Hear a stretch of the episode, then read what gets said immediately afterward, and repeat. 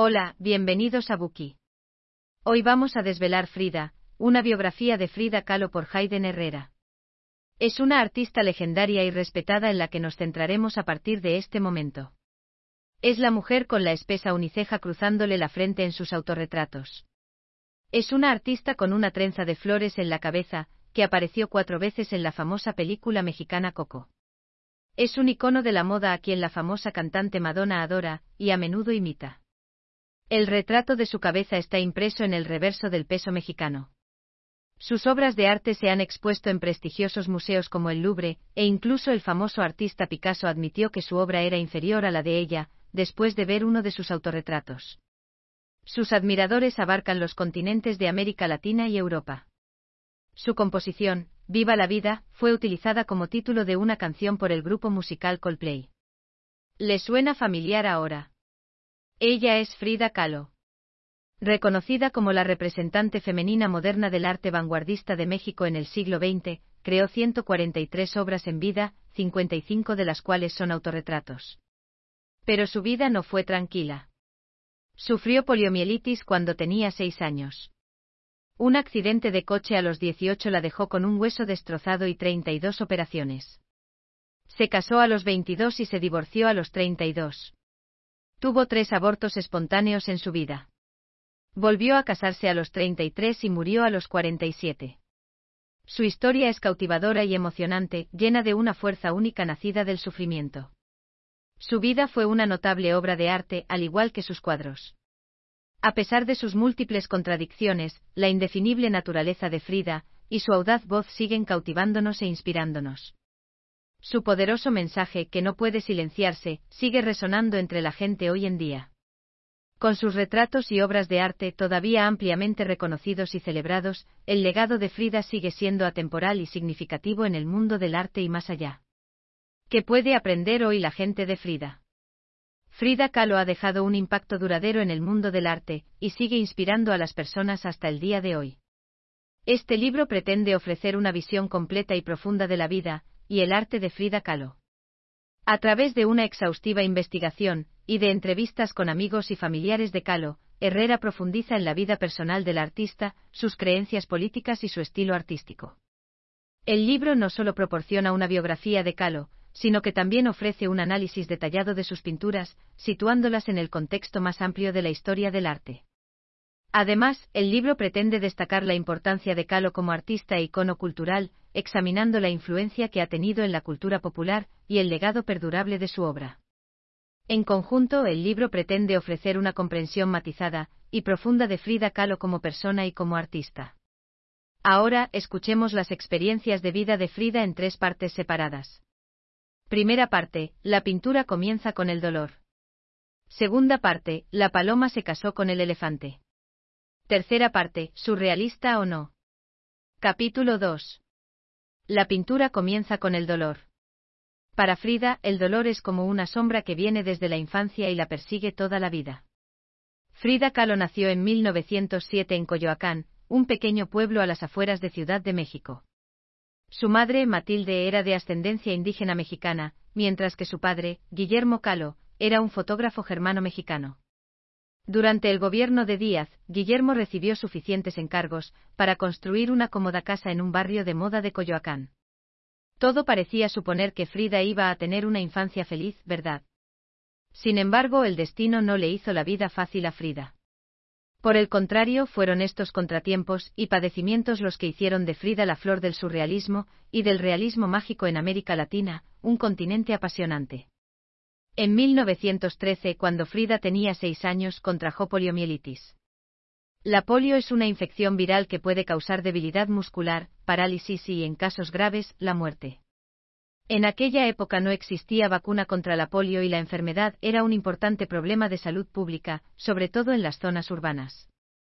Fue la poliomielitis la que hizo que el músculo de su pierna derecha se atrofiara, y fuera ligeramente más corto que el de la izquierda, y que su pierna derecha se marchitara gradualmente, llegando a renguear. Eso podría explicar por qué Frida se pasó la vida, usando el tradicional vestido largo mexicano. Todo empezó con un horrible dolor en mi pierna derecha desde el músculo hacia abajo, recordó. Me lavaron la piernecita en una pequeña bañera con agua de nuez y pequeñas toallas calientes. Además, podría haber tenido espina bífida, lo que le causaba problemas de desarrollo en la columna y las piernas, razón por la cual debió llevar sujeciones durante la mayor parte de su vida para corregirlas. Sin embargo, todo ello no mermó su confianza en sí misma, sino que la hizo más fuerte y valiente. Ante las enfermedades congénitas incurables, especialmente los defectos físicos, la niña no se sentía inferior ni desanimada. Al contrario, animada por su padre, empezó a practicar todo tipo de deportes, incluso algunos que pocas chicas de la sociedad practicaban en aquella época, como el fútbol y el boxeo. Incluso aprendió a luchar como una tenaz peleadora, sin miedo al ridículo ante los ojos de los demás. Debido a la discapacidad de Frida, sus padres le prestaron toda su atención y cariño. Eso le permitió ser una de las pocas niñas en recibir una educación completa en la escuela en el México de aquella época. Sin embargo, esto no cambió su destino de soledad. En el cuadro de 1938 titulado Piden aviones y les dan alas de paja, Frida tenía siete años y sostenía un modelo de avión. Las alas de paja que había obtenido estaban colgadas de las correas que habían caído del cielo y, obviamente, no eran capaces de volar. Para aclarar el tema, Frida también enrolló una cinta alrededor de su vestido, y clavó los lazos de cada extremo en el suelo. ¿Qué cree que significa la cinta? Siendo una niña de siete años, Frida se encontraba como un pájaro atrapado en una cinta, sin poder volar nunca libremente mientras que otros niños corrían y saltaban alegremente y se movían con libertad. Pero Frida seguía siendo optimista ante la vida, y agradecía a sus padres por sus cuidados y su amor, especialmente a su padre. Se podría pensar que lo que Frida padecía solo a causa de la poliomielitis, ya es bastante duro de soportar para una persona normal. No obstante, la realidad de la vida de Frida es aún más trágica que la de una novela, aunque vivió toda su vida de forma maravillosa. El famoso escritor francés Romain Roulen dijo en La vida de los artistas, que el dolor no tiene fin, pero sí una forma concreta. A veces es el maltrato físico como el desastre, la enfermedad, la desgracia y la malevolencia humana. A veces está en el corazón humano. Frida Kahlo conoció a fondo lo primero. A última hora de la tarde del 17 de septiembre de 1925, Frida, de 18 años, sufrió un devastador accidente de coche. Vestida con una camisa de uniforme y una falda negra, subió a un autobús mientras salía con su novio, Alejandro, y discutían sobre Hegel y Marx. El autobús colisionó con un tranvía al girar en una esquina. El choque provocó que una de las barandas se le clavase a Frida en la columna, rompiéndosela en tres partes. El choque nos hizo rebotar hacia adelante y un pasamanos me atravesó como una espada atraviesa a un toro, dijo. Además, se rompió el hueso de la tapa femoral, las costillas y la pelvis en tres sitios.